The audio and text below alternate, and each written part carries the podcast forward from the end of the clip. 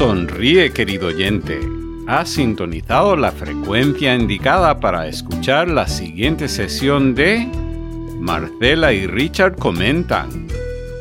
Juntos, Marcela y Richard comentan hechos noticiosos de la industria de la televisión castellano hablante, aquí en la cadena Radio Produ. Adelante, Marcela y Richard. Bien, de nuevo una edición más eh, de Marcela y Richard comentan en el podcast de Produ. Y bueno, Marcela, lunes 20 de julio, eh, o sea, más de cuatro meses en pandemia. Yo creo que ya ni deberíamos de decir que estamos en pandemia porque creo que se está como generando la nueva normalidad, ¿no? O sea, las fechas que vienen, que dice la gente, no, hasta el año que viene, qué sé yo, bueno, pareciese que esta es la nueva normalidad. Buenos días, Marcela, adelante. Hola Richard, ¿qué tal? ¿Cómo estás? Efectivamente, ya creo que nadie cuenta esto de la pandemia porque es como ahora es el estado natural, es estar en pandemia, no es el estado extraordinario. Así que bueno, acostumbrados ya a trabajar así eh, y a seguir adelante. Así que aquí en Argentina festejamos el Día del Amigo, así que feliz día. Y bueno, y aquí en Colombia, donde yo me encuentro, Hoy es feriado porque es el día de la independencia colombiana, o sea, hoy es un día de puente, de descanso, confinados porque aquí la curva, eh, o sea, sigue para arriba, o sea, no hay curva bajando, sino más bien hay una curva subiendo, tanto de contagios como de lamentablemente fallecidos, y bueno, y las autoridades están mandando a la gente para su casa de nuevo, ¿no? Así es, así es.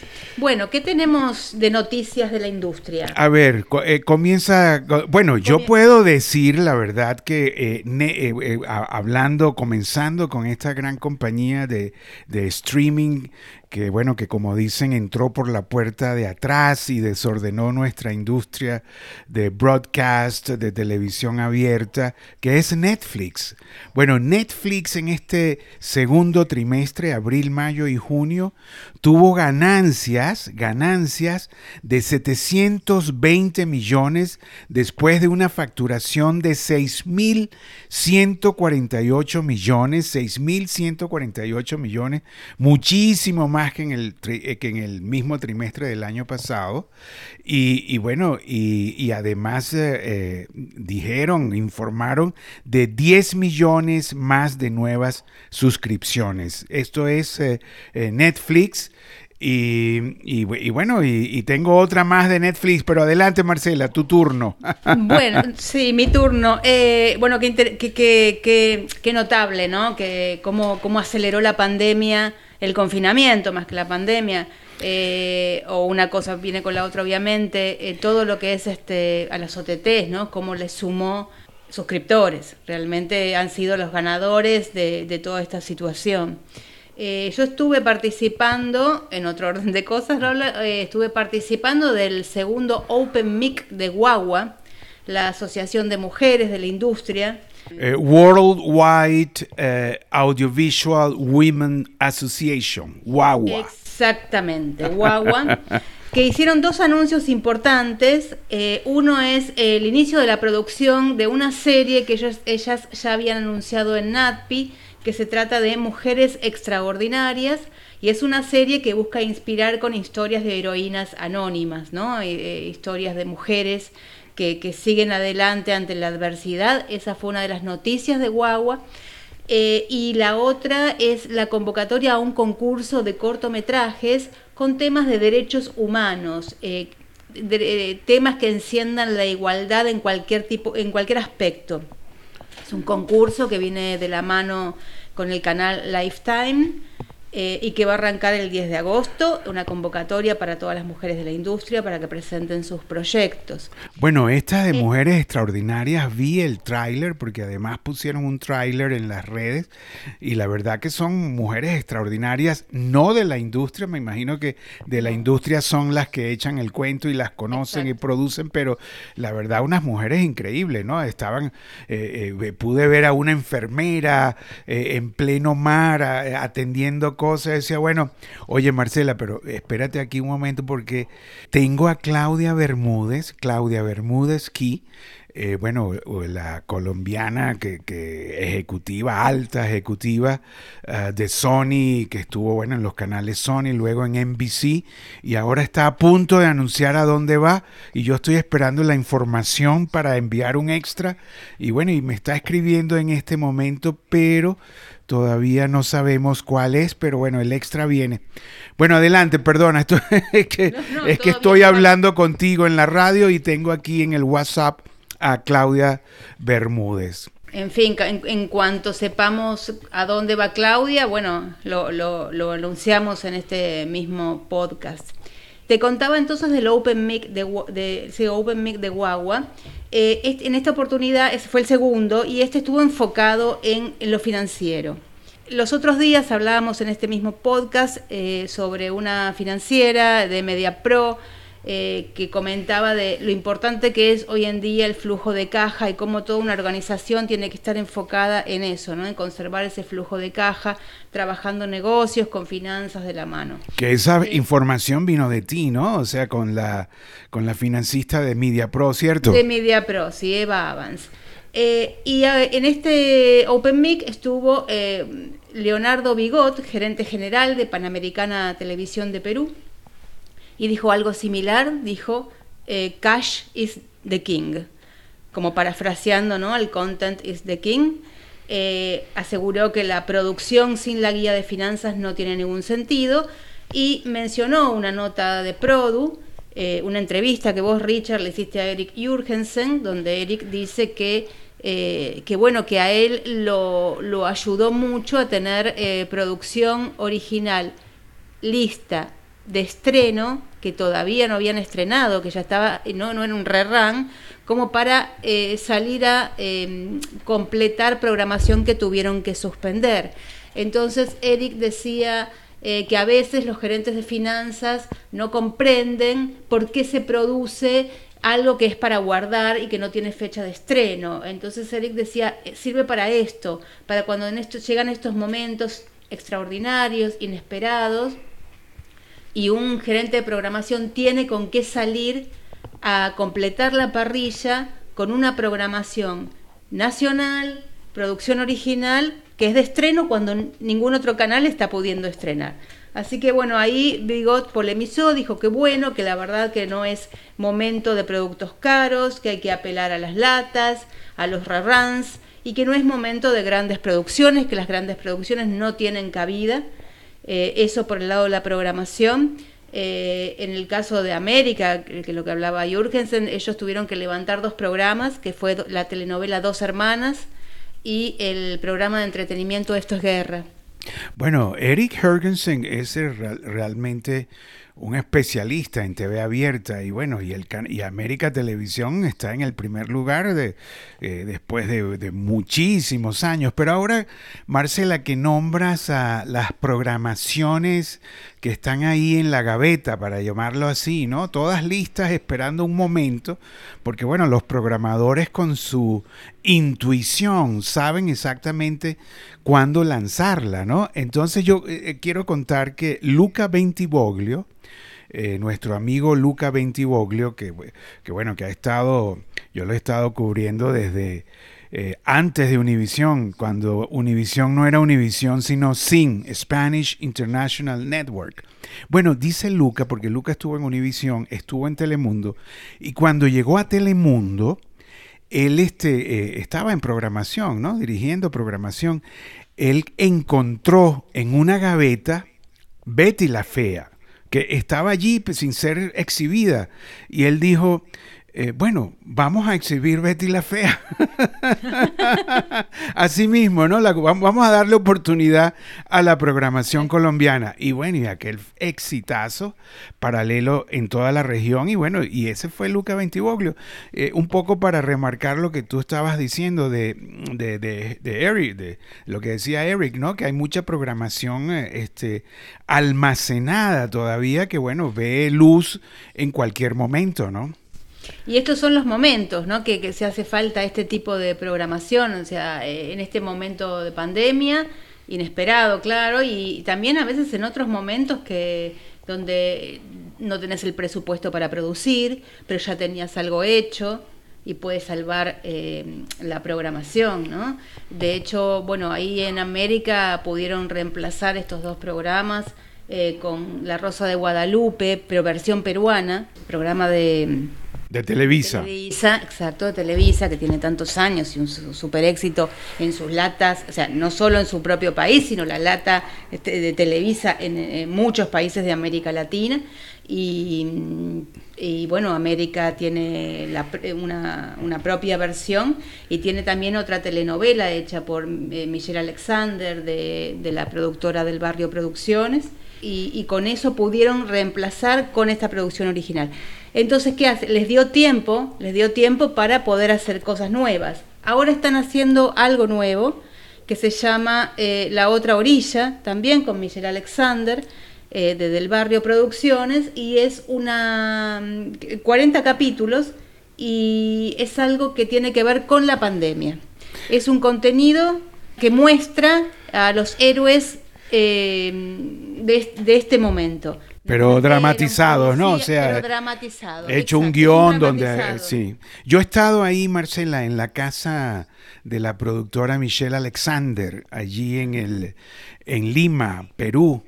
Eh, y la verdad que es bien interesante ella, ya es una persona, eh, yo diría, en sus eh, primeros 50 años, early 50, pero lo interesante que te quería decir es que trabaja con sus hijos, su hija es la productora y el hijo es, uno de los directores, y es una empresa familiar y, bueno, ellos apuestan al gusto popular, ¿no? De las telenovelas y bueno, por eso lo llaman del barrio es, es, peruana la productora y bueno, muy, muy conocida, ¿no? Muy criticada algunas veces también por, por, bueno, por alguna temática de sus eh, telenovelas, pero siempre le han dado muy buenos ratings a América Televisión, que tienen cierta alianza del barrio y América.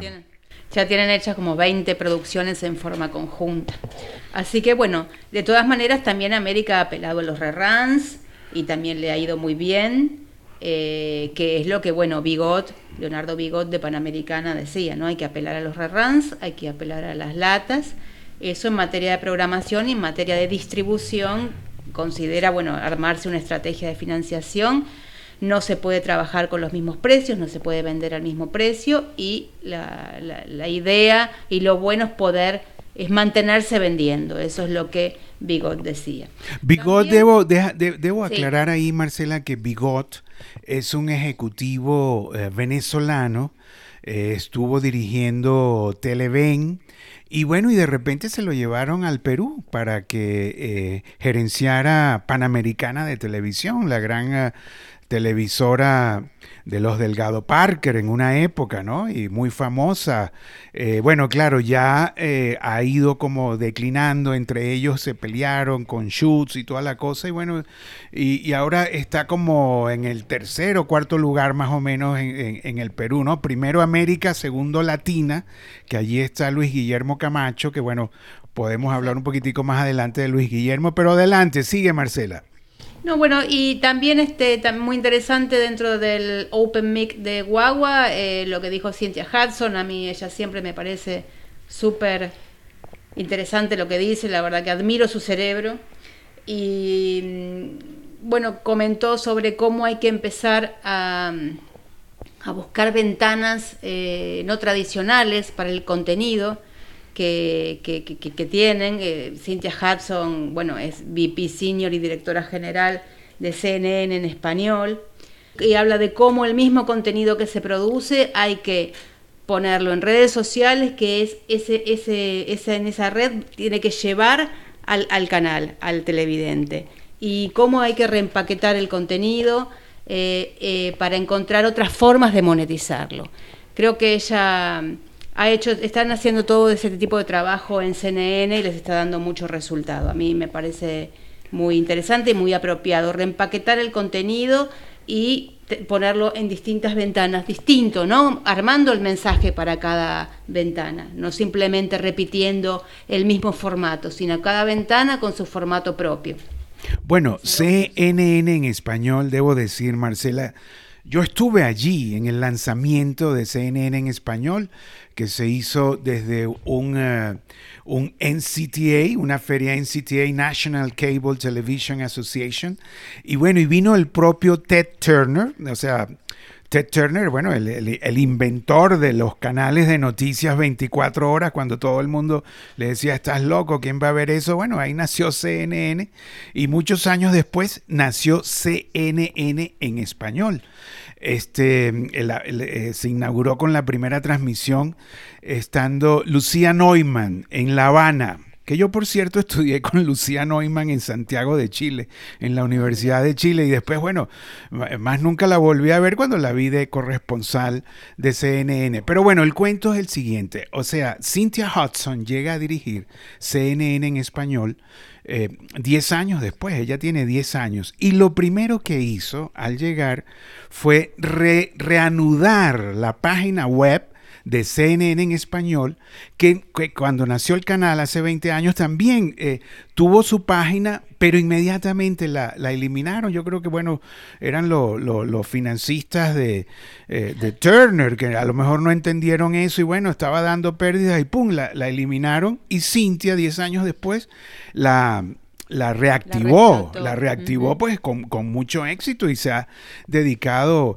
eh, a, las redes sociales también. Y, ella misma, ella misma es muy activa en Facebook y cuenta, bueno, su, familia, sus hijas, su, eh, su, su, nuevo esposo, que yo inclusive le dije, pero Cintia, ¿por qué te has alejado de las redes hace años? Yo, eh, me dijo, bueno, es que ahorita estoy en una etapa triste, qué sé yo, de mi vida y no sé qué.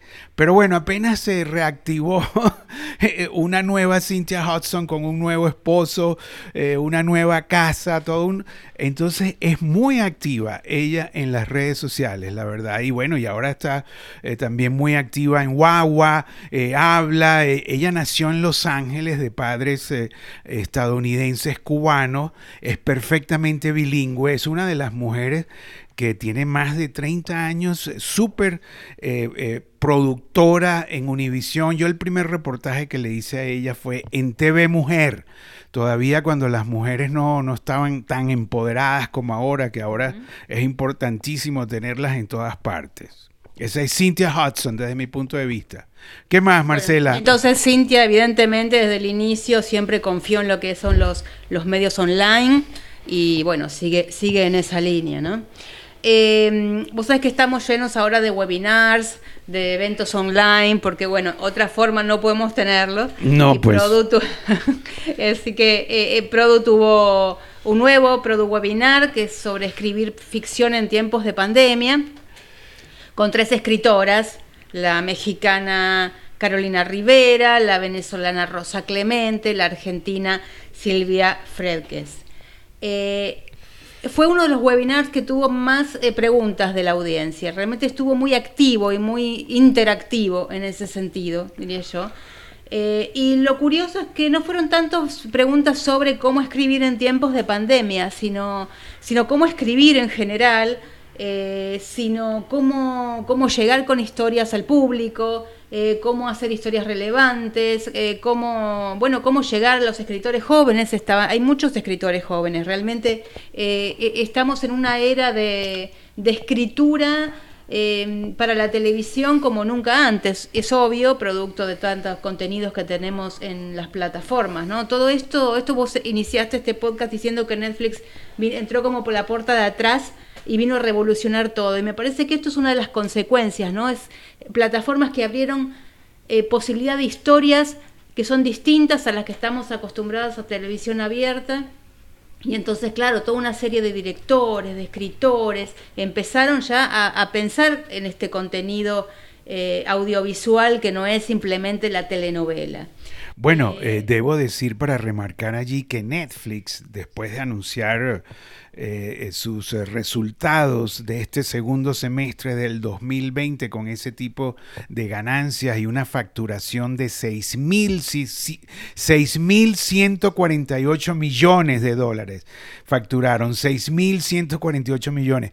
Bueno, anunció también que están lanzando una película con un presupuesto de 200 millones de dólares. Están lanzando a producción, anunciaron eh, la cifra más alta desde la creación de Netflix. Y debo, eh, debo avisar también, debo anunciar, perdón, que eh, Netflix estrenó la semana pasada la más reciente serie de Argos, Oscuro Deseo, la más reciente serie de Argos Televisión de nuestro amigo Epigmenio Ibarra, dirigida por su hermano Pitibol Ibarra, escrita por eh, Jenny Pérez y, bueno, desarrollada principalmente por Leticia López, Roberto Estopelo, escritor de Telemundo que se lo llevó Netflix a Los Ángeles, puso en las redes de que esta serie tenía él trabajando un este, eh, más de un año, trabajando más de un año en esta serie, Roberto Estopelo de Netflix, pero bueno, lo cierto es que Francisco Ramos ha puesto en las redes sociales de que eh, Oscuro Deseo es número uno en México, en Colombia, en Brasil, España, Argentina. Vino de él mismo, de Francisco Ramos. Esa es la fuente. Eh, hay hay excelentes actuaciones de sobre todo de Eric Heiser, de Maite Perroni, la dirección de fotografía, la verdad, está estupenda de Juan Pablo Ojeda. Hay amigos también ahí en la postproducción como Aquiles Vera, eh, eh, sobrino de Hernán Vera, socio de Pigmenio Ibarra, fundador de Argos. Entonces, bueno, lo cierto es que esta serie Oscuro Deseo pone a Argos de nuevo en la, en la palestra, pues, o sea, Siempre se le ha criticado que sus series en, Netflix eh, tenían todavía ese aspecto de telenovela, pero en esta, bueno, dio el salto. Es, un thriller de eh, mucho sexo, por eso se llama Oscuro Deseo.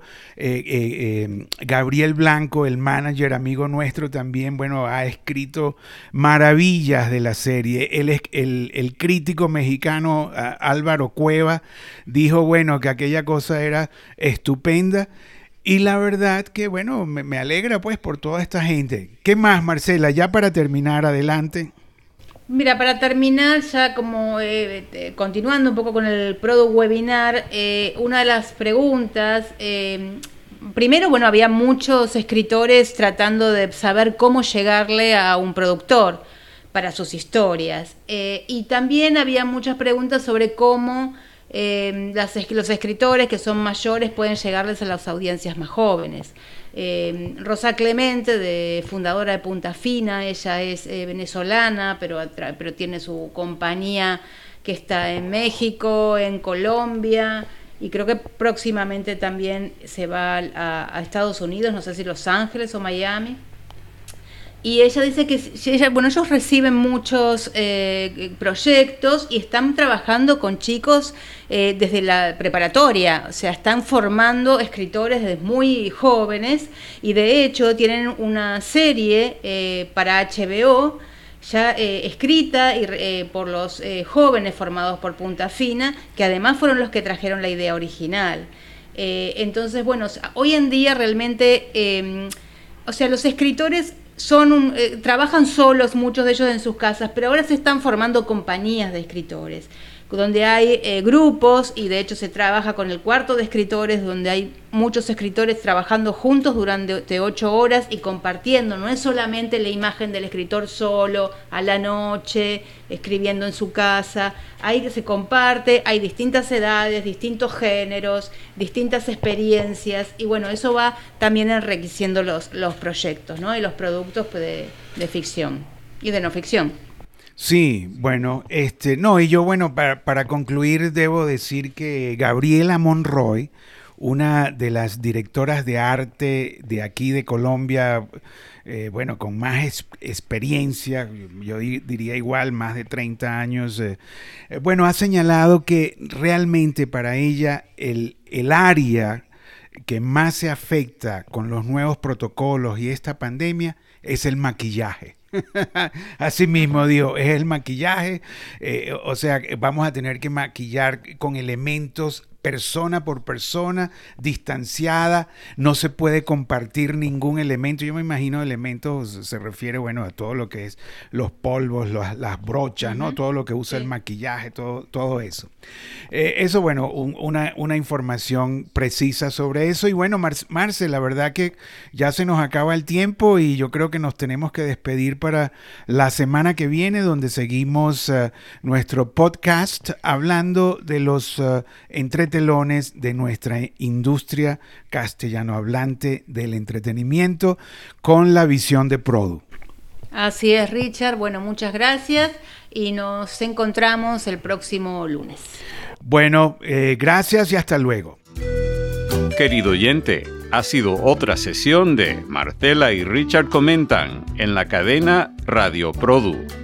Escúchanos o suscríbete gratuitamente vía Apple Podcasts, Google Podcasts, Radio Public, Stitcher, TuneIn o directamente en radioprodu.com.